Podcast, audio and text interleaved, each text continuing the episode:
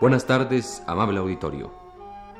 Radio Universidad Nacional de México presenta Literatura Española, un programa a cargo del profesor Luis Ríos.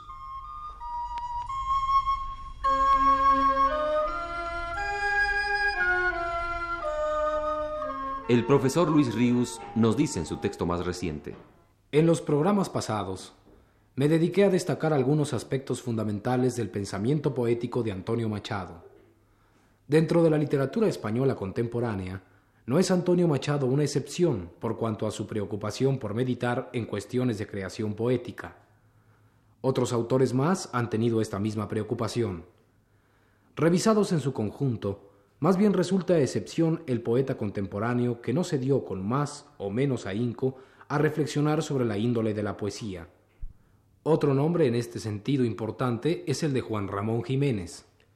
Uno de los textos principales del poeta de Moguer, que contienen sus reflexiones poéticas, es la conferencia dictada en el año de 1948 en Buenos Aires, con el título de Poesía abierta y Poesía cerrada. Al establecer esta doble cara de la poesía que ya el título indica, Juan Ramón Jiménez pasa a continuar la línea crítica inaugurada entre los poetas pensadores contemporáneos con Becker que distinguía entre una poesía sonora, extensa, imaginativa y esculturalmente estructurada, de otra breve, escueta, intensa, como una chispa eléctrica y nacida como al desgaire, libremente.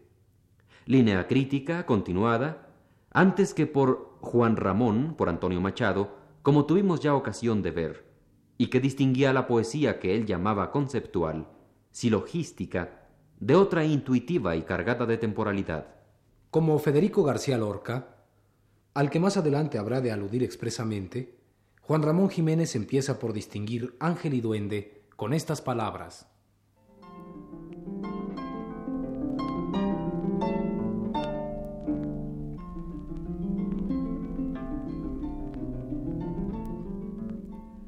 Duende y ángel. Hallazgos de nombradores de Andalucía buena tierra de la nombradía popular, del creador anónimo, son los huéspedes interiores del poeta auténtico. Duende secreto. Ángel, gracia. No eso que suele llamarse gracia, un chiste, por ejemplo. Ni solo tampoco eso que dice la gente que es la gracia de Dios, un poco sin fundamento, sino la gracia humana que se compara a ella misma, como gracia que es, como la mayor gracia posible del mundo, la gracia de Dios, y que tiene además de ella duende, que dice que Dios no la tiene, de ser demasiado serio por viejo, la concepción de los que lo ignoran. El duende ha salido de incógnito por la vida humana, es un escape. De modo que cuando se dice de una persona agraciada que tiene aquella gracia de Dios, y se dice mucho en mi Andalucía, como se dice también en otras partes donde Andalucía no es bien conocida, de una persona ocurrente del tipo caricaturesco de unos hermanos comediógrafos que creían que una comedia era una suma de chistes livianos, todos seguidos. No se está diciendo tampoco nada de esto que yo quiero decir, y es poca Andalucía la que lo dice. Pero cuando se dice que una persona tiange o que otra es un malange, sí se quiere decir lo que yo digo, porque ya el ángel ha sido resuelto por el pueblo y el duende ha sido respetado. Duende se dice de lo que tiene una persona íntima, inquieta, misteriosa y fugadera. El duende se asoma un momento a las pestañas o a las uñas no pintadas de quien lo tiene, porque el duende le gusta lo natural, y solo algunas veces, la vez de la poesía, se ríe o se llora. Se sonllora o se sonríe. Hace un guiño, salta, prende una luz, da un grito, desaparece y todo esto es lo importante, de una manera encantadora. Encantador y misterioso es el duende, y moviente y evasivo, sensitivo e irónico, hondo y burlón. Y es el amigo inseparable, como lo son, por ejemplo, el ruiseñor y la mariposa, y más querido del ángel.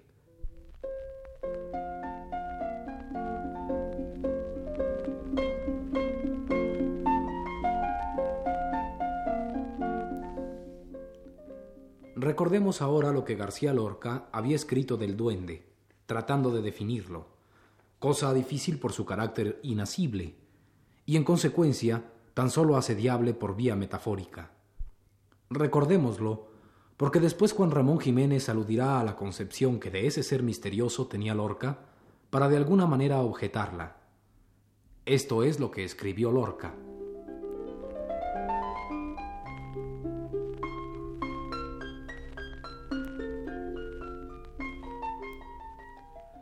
El que está en la piel de toro extendida entre los júcar guadalete, sil o pisuerga, oye decir con medida frecuencia, esto tiene mucho duende. Manuel Torres, gran artista del pueblo andaluz, decía a uno que cantaba, tú tienes voz, tú sabes los estilos, pero no triunfarás nunca porque tú no tienes duende. En toda Andalucía, Roca de Jaén y Jaracola de Cádiz, la gente habla constantemente del duende y lo descubre en cuanto sale con instinto eficaz. El maravilloso cantaor elebrijano, creador de la debla, decía, Los días que yo canto con duende no hay quien pueda conmigo. La vieja bailarina gitana La Malena exclamó un día oyendo tocar a Brailovsky un fragmento de Bach. Ole, eso tiene duende. Y estuvo aburrida con Gluck y con Brahms y con Darius Milhaud. Y Manuel Torres, el hombre de mayor cultura en la sangre que he conocido, dijo, escuchando al propio Falla su nocturno del Generalife, esta espléndida frase. Todo lo que tiene sonidos negros tiene duende, y no hay verdad más grande. Estos sonidos negros son el misterio, las raíces que se clavan en el limo que todos conocemos, que todos ignoramos, pero de donde nos llega lo que es sustancial en el arte, Sonidos negros, dijo el hombre popular de España, y coincidió con Goethe, que hace la definición del duende al hablar de Paganini, diciendo poder misterioso que todos sienten y que ningún filósofo explica. Así pues, el duende es un poder y no un obrar, es un luchar y no un pensar. Yo he oído decir a un viejo maestro guitarrista, el duende no está en la garganta, el duende sube por dentro desde la planta de los pies es decir, no es cuestión de facultad, sino de verdadero estilo vivo, es decir, de sangre, es decir, de viejísima cultura, de creación en acto. Este poder misterioso que todos sienten y que ningún filósofo explica es en suma el espíritu de la tierra. El mismo duende que abrazó el corazón de Nietzsche, que lo buscaba en sus formas exteriores sobre el puente Rialto o en la música de Bizet, sin encontrarlo y sin saber que el duende que él perseguía había saltado de los misteriosos griegos a las bailarinas de Cádiz o al dionisíaco grito degollado de la seguirilla de Silverio.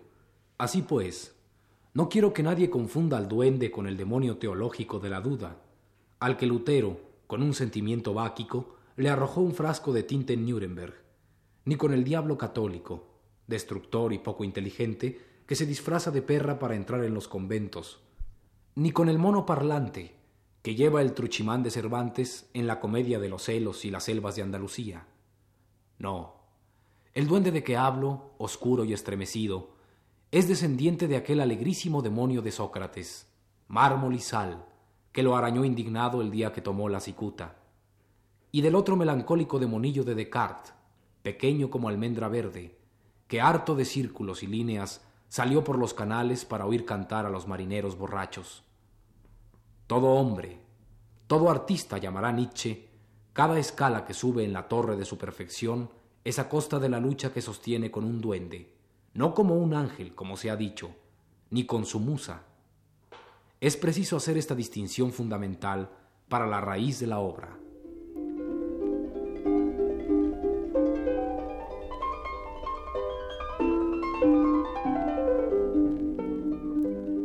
Continuemos al empezar a hablar de las ideas que sobre poesía expuso Juan Ramón Jiménez a lo largo de artículos y conferencias, revisando este debate entre él y García Lorca.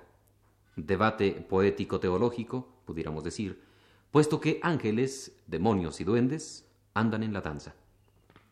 De esta manera comenta el poeta moguereño las ideas de Lorca.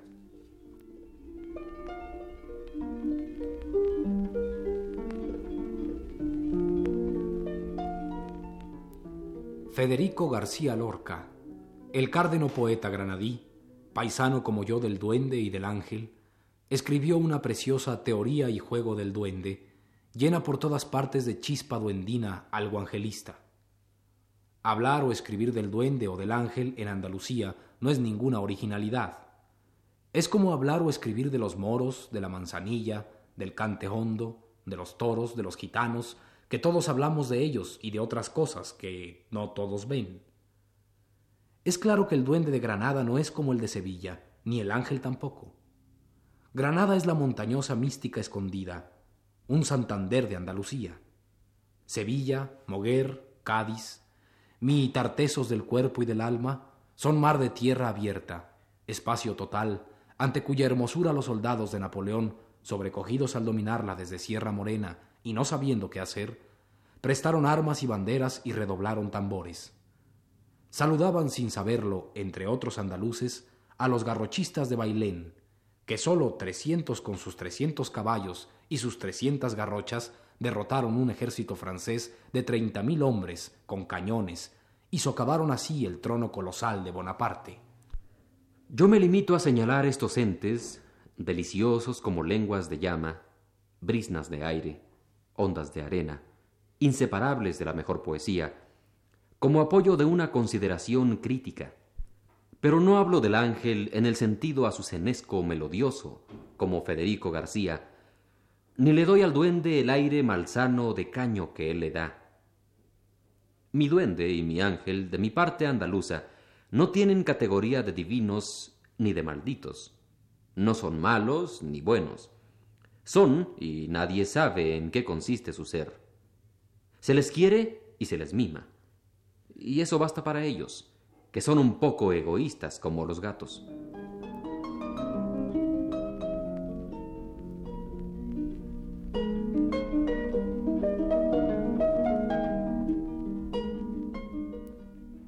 Pero el tiempo apremia.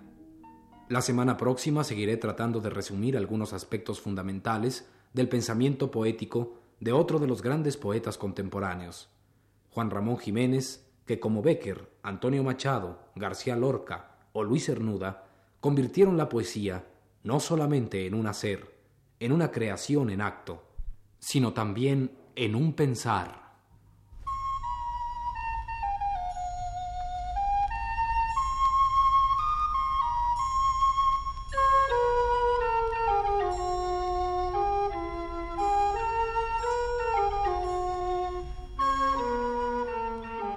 Radio Universidad Nacional presentó Literatura Española, un programa a cargo del profesor Luis Ríos.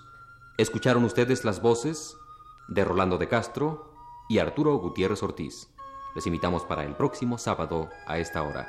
Buenas tardes.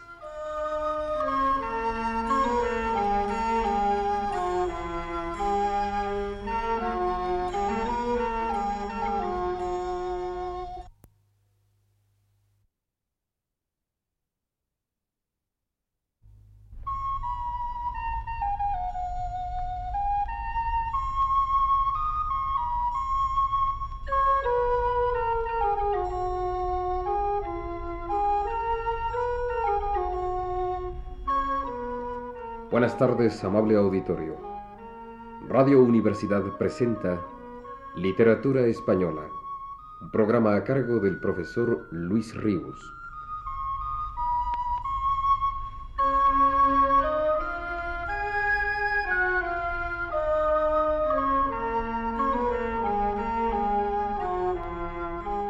El profesor Luis Ríos nos dice en su texto más reciente, Empecé el sábado pasado a referirme al pensamiento poético de Juan Ramón Jiménez, y concretamente a ciertas ideas expuestas por el poeta de Moguer en la conferencia intitulada Poesía abierta y poesía cerrada. Dada la importancia que ésta tiene, recordaré hoy todavía algunos fragmentos de la misma.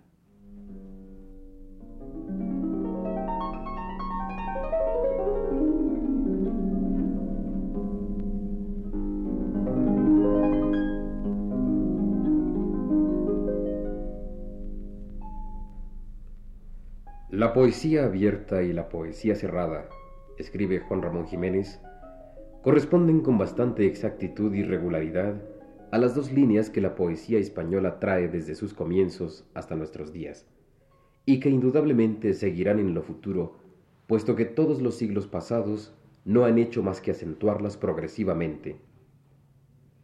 Yo he expuesto ya en otra forma este paralelismo en mi conferencia Poesía y Literatura. Compárese hoy, por ejemplo, Antonio Machado y Jorge Guillén. La línea que corresponde a la poesía abierta es la más nacional y universal, la más internacional y extrañera, la que corresponde a la poesía cerrada. Boscani y Garcilaso, que no fueron los primeros italianizantes, como he sabido, fueron los forjadores de la llave de plata, y es claro que dijeron e hicieron decir luego muchas cosas bellas. Pero cómo me hubiera gustado hoy, pecador de mí, italianista y francesista también en mis tiempos mezclados, haber visto correr libre el manantial del río español del romancero. Río mío de mi huir, salidos son de mis venas, de Santa Teresa, de San Juan de la Cruz, de Becker, el mejor Antonio Machado, sin mezcla italiana y luego francesa.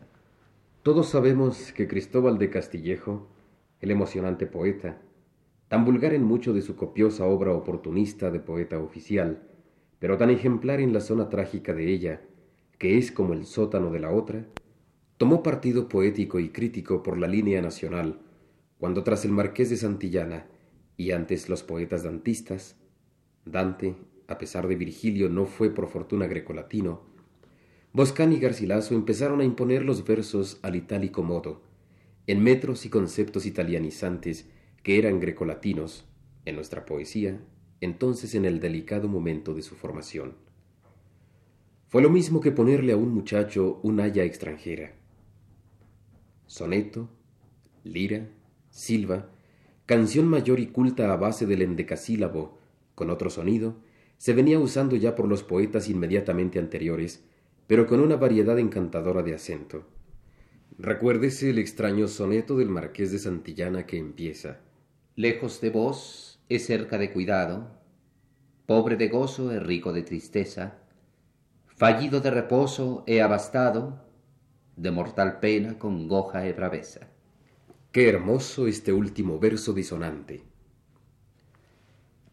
La poesía española más anheladora había cantado más también, sigue diciendo Juan Ramón Jiménez, hasta entonces, en metros menores, canciones de diversa combinación, de tipo juglaresco popular o en romance octosílabo, como antes dije. Es claro que el verso del romance octosílabo puede ser lo mismo que es ahora, y ha sido mucho, con consonante o asonante alternados, un verso de 16 con asonante o consonante par, pues el ritmo, naturalmente, permanece el mismo, y un ciego no sabría distinguir entre uno y otro. Para un ciego, el verso y la prosa serían iguales, y en realidad no existe el verso más que por el consonante o el asonante, por la rima. El ciego es siempre una gran autoridad para la escritura poética. Si no se viese escrita la poesía, qué distintas serían las opiniones sobre ella. Un aforismo español que yo conozco bien dice que el verso más largo medido no es más largo que el rabo de un ratón, y que el corto no es más corto que una semilla de trigo, un grano. Y otro, que el buen poeta es siempre más delgado de lo que es como el fuego. Repito que si antes de Boscán y Garcilaso y existían combinaciones estróficas a base del dodecasílabo, como del endecasílabo más libre al que me acabo de referir, con el mester de clerecía y los citados seguidores de Dante, etc., esta división era menos visible, porque estaba aún en el mismo comienzo de nuestra escritura poética. Estaba plena de españolismo entrañable, y no había alcanzado la decisión y la regularidad ajena que antes de tiempo le dieron Garcilaso y Boscán. No se puede decir que Berceo, por ejemplo, fuera tan extranjerizante como Boscán, ni que la influencia de Dante en Mi ser Francisco Imperial o en Juan de Mena tuviese un sentido desdeñoso de lo más nuestro. Dante, y ahora vuelvo el asunto del revés, era profundamente individualista, medieval y decididamente inventor. El romance octosílabo es el pie con que camina toda la escritura española en verso y prosa, como toda la francesa camina con el alejandrino, la italiana con el endecasílabo, etc. En cualquier escrito en prosa española, cualquier discurso, artículo de periódico, hasta en el elegante tartamudo francesista eterno, Azorín, encontrarán ustedes el octosílabo constantemente. La canción libre es también muy española con su particularidad de combinaciones infinitas que le dan esa riqueza inmensa que tiene. Yo y ustedes me perdonen, sigue escribiendo Juan Ramón Jiménez, he escrito unas quinientas canciones, y no hay dos de igual combinación. Y el verso libre es internacional y puede ser independiente en cada país. No se puede confundir el verso libre tradicional, el llamado blanco en español usual, que viene a parar en estrofas iguales, a veces como pacas de paja blanca, con el verso libre de Shakespeare, de Whitman, de Claudel, de Unamuno. Canción, romance y verso libre, y prosa general, son las tres formas en que yo libertaría hoy gustosamente toda la poesía española, o al menos la mía. ¿Qué necesidad tenía yo de calcar lo italiano, contando, como contaba, con el tesoro casi intacto para nosotros de la poesía de los árabes andaluces de Córdoba, Sevilla, Granada, tan unida en nuestros siglos medievales con los siguientes? De haber removido ese tesoro, yo hubiese realizado antes el simbolismo, ya que lo mejor del simbolismo está en español, por el lado de los árabes y los místicos, que cualquiera puede comprobarlo. Más que alemán por la música, o que inglés por la lírica, como se dice, el simbolismo es por San Juan de la Cruz español. ¿Qué no daría yo, y perdónenme este otro desahogo, porque todo el río, unos tres mil poemas huidores, manado en alejandrino franchute y en silfa italianera, no lo hubiese escrito en corriente española? Por no haber sido tan estúpido como lo fui en mi segunda juventud, por el parnasianismo y cierta parte del simbolismo, y por no tener que arrepentirme tanto de tanta versificación épica. Romance, Río mío de mi huir, canción con todas mis alas, verso libre solo mío, y prosa, prosa mía enamorada.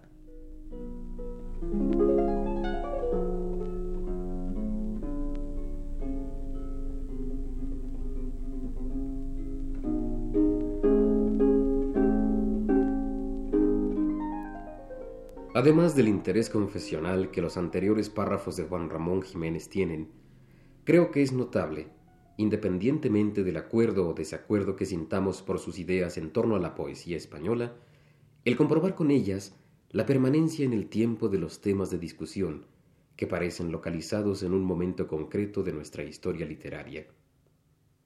En efecto, Juan Ramón Jiménez, en la conferencia que hemos venido revisando, vuelve a tomar como suya la antigua cuestión que se dirimía en la primera mitad del siglo XVI entre italianizantes y tradicionalistas, entre Castillejo y Garcilaso. Y lo que es más insólito, tomando partido por Castillejo, a quien desde que existen historias literarias españolas, se le condena precisamente por su oposición a las nuevas formas introducidas por el poeta toledano.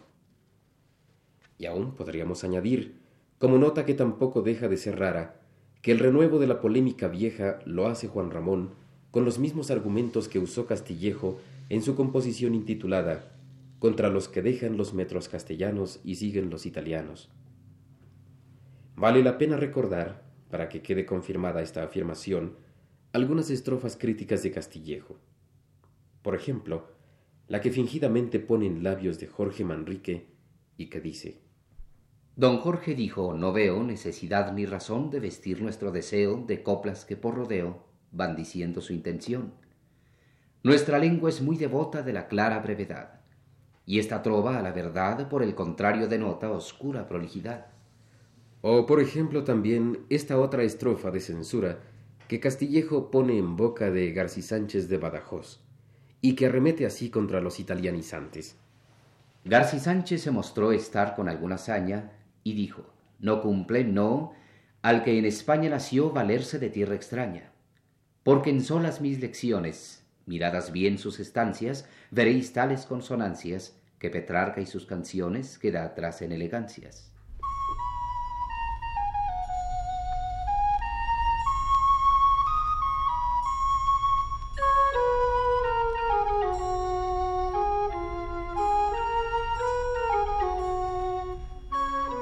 Radio Universidad de México presentó Literatura Española, un programa a cargo del profesor Luis Ríos.